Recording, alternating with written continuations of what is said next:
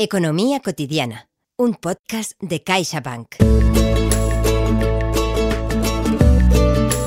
Hola, buenas. ¿Está pensando usted en la jubilación? ¿Está ahorrando para ello? Pues ahora mismo no estoy pensando en lo que es la jubilación, la verdad, no la tengo en mente. Es trabajar y, yo qué sé, centrada en los estudios y ya bueno, sí, claro, estoy pensando en la jubilación eh, más a partir de una edad y ahorrando. La verdad que no sé cómo lo voy a afrontar.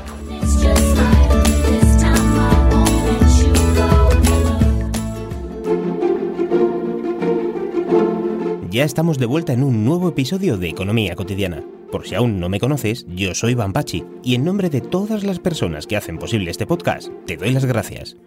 Hoy nos encontramos con la quinta entrega de este podcast que hace posible CaixaBank y poco a poco vamos despejando algunas dudas sobre nuestras finanzas del día a día. Y entre esa gestión de nuestras finanzas está la gestión de nuestra jubilación, una meta vital en nuestra sociedad, en la que todo el mundo pone su punto de mira como objetivo. A mí me queda mucho tiempo para jubilarme, pero mucho de verdad, ¿eh? Que sí, que sí. En definitiva, que no estoy ahorrando tanto. Y ya, ya lo sé que eso quizás no sea lo mejor para mi futuro. Hagamos una cosa. ¿Y si invitamos a un experto y que nos dé unos consejos? La asignatura pendiente de la jubilación, con Jordi Martínez. Ahí lo tienes, Jordi Martínez, director de Educación Financiera del Instituto de Estudios Financieros. Y antes de ir a la entrevista, permíteme que te recuerde que este podcast es posible gracias a CaixaBank. Hola Jordi, ¿qué tal? Bienvenido a Economía Cotidiana, ¿cómo estás? Muy bien, muchas gracias por la invitación. Bueno, yo creo que hoy va a ser un programa bastante entretenido para la gente porque todo el mundo pensamos llegar, pensamos llegar a la jubilación, así que hoy va a ser un programa absolutamente para todo el mundo, aunque no sé si a mí a lo mejor me regañas un poquito por las cositas, pero yo creo que me lo voy a tomar con cariño, fíjate. hoy hemos querido titular a este episodio la asignatura pendiente de la jubilación, y es que nos hemos dado cuenta de que la mayoría de la población, sobre todo los más jóvenes, no hacemos planes a largo plazo en lo que se refiere al ahorro una vez que hemos terminado nuestra etapa laboral. Te prometo que no estamos exagerando. Mira, en España la tasa de ahorro de los hogares se situó en 2008 en el 4,9%, seis décimas menos que en 2017, lo que nos muestra que los españoles cada vez ahorramos menos. ¿Qué tienes que decir sobre esto, por favor? De entrada, yo creo que podemos hacer diversas reflexiones. La primera, que todavía eh, hay bastante gente que o, no tiene ingresos o los tiene tan escasos que les imposible ahorrar. La segunda, que es que cuando hay una recuperación económica tendemos a ahorrar menos. Es curioso, pero cuando eh, entramos en una crisis, pues lo que hacemos es, eh, como hay una incertidumbre sobre lo que podremos hacer mañana, pues ahorramos más. Ahora, como estamos saliendo de la crisis, pues ahorramos un poquito menos.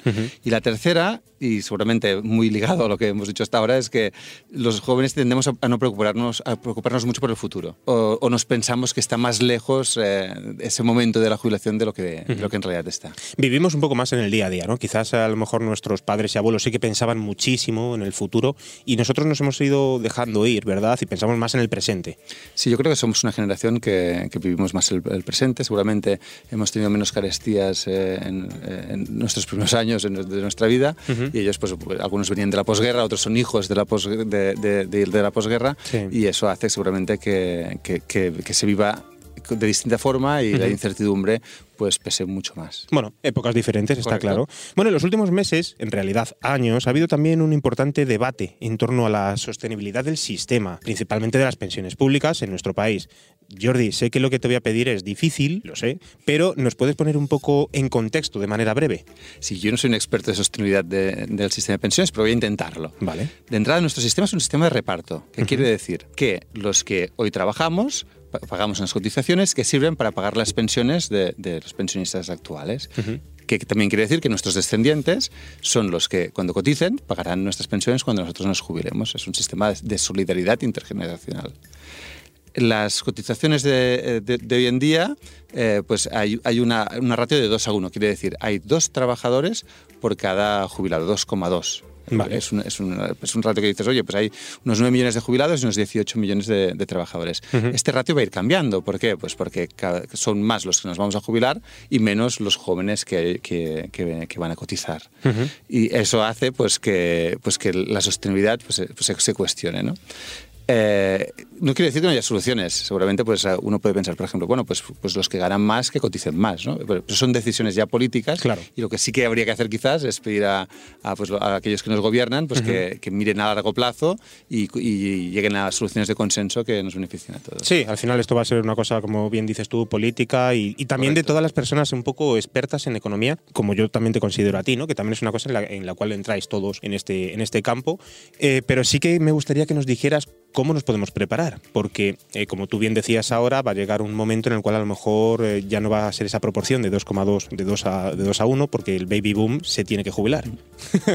el baby sí, boom sí. se tiene que jubilar aún. Entonces, ¿nos puedes contar más o menos eh, eh, cómo nos podemos preparar? ¿Cómo me puedo preparar yo? Yo creo que lo primero que deberíamos hacer es saber en qué situación estaremos, ¿no? Pensar eh, qué, qué, qué jubilación vamos a tener. Bueno, pues vamos a informarnos, vamos a, a ver cuántos años voy a haber cotizado, qué pensión se prevé que vaya a tener y a la vez no solo pensar qué es lo que voy a, a, a, ingresar, sino qué es lo que voy a gastar. Realmente pues podemos empezar a pensar, oye, cuando, cuando yo me jubile, ¿qué quiero hacer? ¿no? Pues, ¿Quiero vivir con el mismo tren de vida que tenía cuando estaba trabajando o puedo vivir con un poquito menos? Pues a partir de aquí son las preguntas principales. ¿no? Hay una cosa que se llama la tasa de reposición, vale. que consiste en comparar el último salario que recibe un trabajador con la primera pensión. Y esa, esa, tasa de reposición en España es bastante alta porque es del 80%. Pero bueno, pero eh, no deja de ser que del día que te jubilas a, al, día, a, al día siguiente, pues vas, vas, a tener unos ingresos de un 20% menos. Uh -huh. Pues quizás empezar a pensar cómo vamos a cubrir este gap del 20%. Esto... Claro, ese, eh, quizás este sea uno de los mayores problemas de las personas, en mi caso, ¿no? que estoy en, en, la media de los 30, pero también de la gente que tiene 40 o 50, que les queda, a los últimos que te he dicho, les queda 17 años por jubilarse. Es muchísimo tiempo. En 17 años puede ocurrir un montón de cosas. Entonces, sí que tiene que quizás saber un pequeño ABC, ¿no? De pequeños datos, pequeñas cositas que podemos hacer para planear esa jubilación. Se me pueden ocurrir estas eh, huchas llamadas planes de pensiones o, o fondos de pensiones eh, ¿cómo lo hacemos? Es decir, ¿cómo abrimos? ¿Cuáles pueden ser sí. los que verdaderamente nos atraigan? Sí, de, sí, de hecho es lo, lo que decía, ¿eh? para, para, ir a buscar este gapo, para ir planeando qué es lo que nos pasa dentro de 17, 27 o 37. Luego ya hablaremos, pero cuanto antes empieces, menos, menos esfuerzo te va a suponer. Pero lo ideal es, es, empezar a pensar a largo plazo, o sea, invertir a largo plazo, porque invirtiendo a largo plazo, sea un plan de pensiones, un fondo de inversión, una cartera de acciones, uh -huh. nos vamos a beneficiar del interés compuesto. Esto va a hacer que nuestras inversiones pues, crezcan crezcan más y, y, con el, y a largo plazo pues nos, nos cueste menos. Y lo, lo, principal es conocernos a nosotros mismos, es decir, saber con qué riesgo puedo dormir o no puedo dormir. Yeah. O sea, al final, si yo eh, voy a arriesgar mi dinero en una inversión y, y que, que, seguramente me va a ofrecer más rentabilidad que una en la que arriesgue menos, pero no me va a dejar dormir, pues yeah. quizás es mejor que arriesgue menos. Con lo cual, lo principal es conocernos a nosotros mismos, saber qué aversión al riesgo tenemos y a partir de aquí, pues poder empezar a invertir.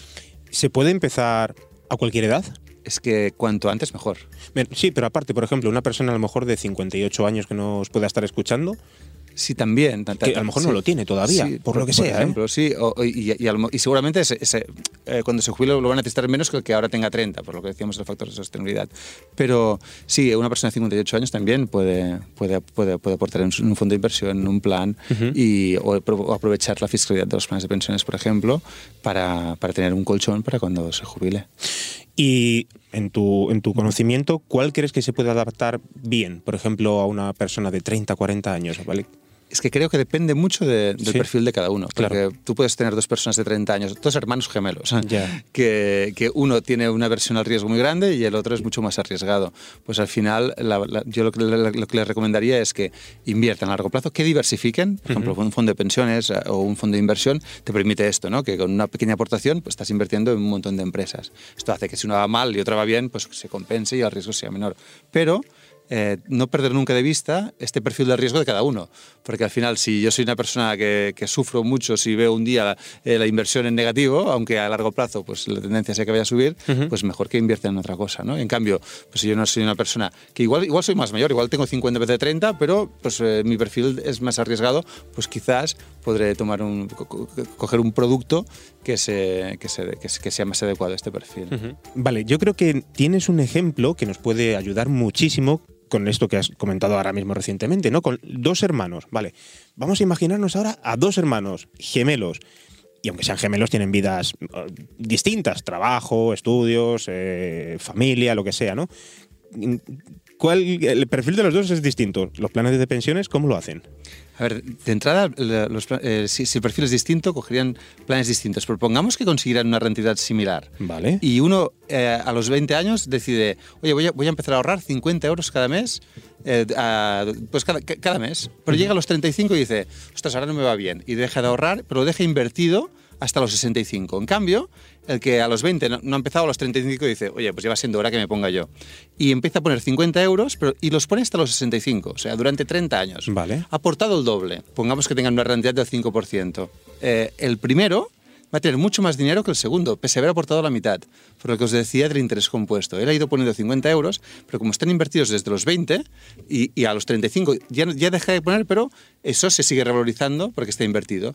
En cambio, el otro ha empezado a los 35, ha ido poniendo cada mes, cada mes hasta los 65 y tiene menos. Esta es la importancia de empezar cuanto antes mejor. O sea, cuanto más joven empieces, menos esfuerzo necesitas para conseguir un capital. Y ser constante, por supuesto. Ser constante te ayuda en dos cosas. ¿eh? Primero, en que pues, te puedes poner cantidades más pequeñas y luego que tú cuando vas a invertir, pues a veces los mercados están más caros o más baratos. Pues si vas invirtiendo periódicamente, pues unas veces comprarás caro y otras veces pues comprarás más barato, con lo cual estarás más tranquilo de que nunca irás sufriendo, hoy he entrado en un mal momento. Vale. Eh, ¿dónde podemos encontrar información sobre los planes de pensiones? Eh, porque claro, todo esto al fin y al cabo es, demasiada información, hay personas que, quizás no estamos tan preparadas en, asuntos bursátiles, pero ¿cómo nos podemos informar bien? Sobre planes de pensiones, fondos de inversión o carteras de, para la jubilación, pues lo ideal sería pues, acercarte a, a tu entidad financiera y preguntar qué, posibilidades hay, hacer un test inversor para ver cuál es tu perfil de riesgo que hablábamos y seguro que hay una gama de productos lo suficientemente grande para encontrar aquel que encaje más a cada persona. Sí, porque esto de los test de riesgo es una cosa muy importante, además. Sí, exacto. De, hecho, aparte de que es obligatorio, es, muy, es, es, es, positivo hacérselo uno de vez en cuando para ver en, si realmente este, eh, tiene el dinero invertido según su perfil. Ya no solo lo que decíamos de, la versión a riesgo, sino incluso los conocimientos. Si yo hay un producto que no entiendo, pues mejor contrato otro. ¿no? Vale. Dentro de los planes de pensiones, ¿en tu caso crees que es interesante hacer, por ejemplo, una aportación mensual mejor que una anual? ¿Hacer una cosa periódica? Sí, lo, que os decía antes, sea un plan de pensiones o sea un fondo de inversión, el ahorro sistemático nos, nos, ayuda a, entrar en, distintos momentos, con lo cual, pues eh, uno, por ejemplo, que, que, va a entrar ahora y va a poner 3.000 euros, pues quizás mañana va a caer en los mercados y dice, ostras, pues mal momento he entrado. En cambio, si va poniendo esos 3.000, pues 250 cada mes durante un año, que son 3.000, pues, eh, pues seguramente estos vaivenes los, los, los sufrirá menos. Y llega el día que me jubilo. ¿Cómo recupero el dinero?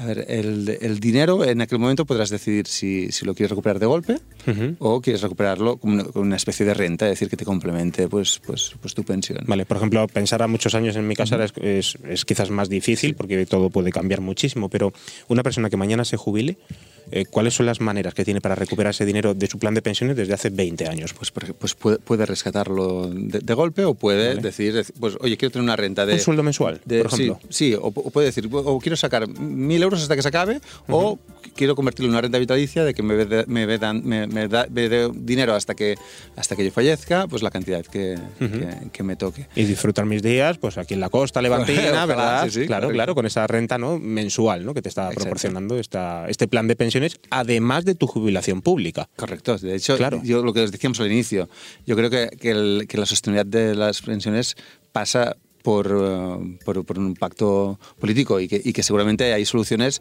para que cuando nosotros nos jubilemos siga habiendo pensiones públicas y solidarias y, y, justas para todos. ¿El plan de pensiones lo recomiendas a todo el mundo? Es decir, sea el trabajo de funcionaria, sea un trabajo de freelance, sea un trabajo mm, militar, por ejemplo, se me ocurre. ¿A cualquier persona? Yo más que un plan de pensiones recomiendo ahorrar a largo plazo. El plan de pensiones es un vehículo. Vale. Al final este, pues puede ser un plan de pensiones, puede ser comprar, hacerte tú tu cesta de acciones, puede ser un fondo de inversión. Yo más que el producto, eh, lo que sí que recomiendo a todo el mundo es que ahorre de forma periódica y sistemática. Y si puede ser, que preahorre. ¿Qué quiere decir preahorrar? Que cuando te llegue la nómina a tu cuenta, en vez de esperarte al final de mes a ver qué ha sobrado y ahorrarlo, que ahorres al inicio. Al inicio. Qué interesante eso. Además ya nos lo han dicho también algunas eh, eh, compañeras o compañeros que han pasado por aquí y es eh, sí, a mí también me parece eso muy interesante y muy importante para todo el mundo. Pues bueno, hoy hemos abordado un tema bastante complicado, pero muy interesante, como os he dicho al principio, para todo el mundo. Por suerte, yo creo que Jordi nos ha dado hoy todas las claves para poder empezar a planificar desde ya, desde ya, ya, ya nuestra jubilación. Y por último, Jordi, permíteme que te aborde con eh, que nos hagas un pequeño resumen. Quizás los tres o cuatro tips que tú consideras muy importantes. A ver, de forma sencilla diría, eh, cosas que hayamos dicho, calcular lo que vas a necesitar cuando te jubiles. Invertir a largo plazo. Empezar lo antes posible, nunca, nunca es pronto. Sí. Y, siempre invertir según el perfil de riesgo de cada uno. Estos quizás serían los consejos que yo me gustaría que, que quedaran Vale, Jordi, pues una vez repasadas estas ideas fundamentales, eh, también quizás cabría recordar ¿no? que eh, a los, nuestros jóvenes o a los más adolescentes también fomentar ¿no? el ahorro con ellos. Sí, de hecho, eh, empieza a haber programas de educación financiera para, para chavales jóvenes en, los que se tratan un montón de, temas y uno de ellos es el ahorro. De hecho, entender que, que, privarse de algo hoy sirve para poderlo disfrutar mañana, pues eh, creo que es un, es, un, es un bien que podemos hacerle a los jóvenes. Pues muchas gracias Jordi por toda esta información y todo lo que nos has ayudado hoy. Es eh, para mí un placer eh, tenerte aquí en Economía Cotidiana y también darte las gracias en nombre de todo el equipo. Así que nos escuchamos en el siguiente podcast. Muchas gracias. Y en el próximo episodio... Y en el próximo episodio trataremos de darte algunos consejos para llegar a fin de mes. Ay, qué ganas tengo de que llegue.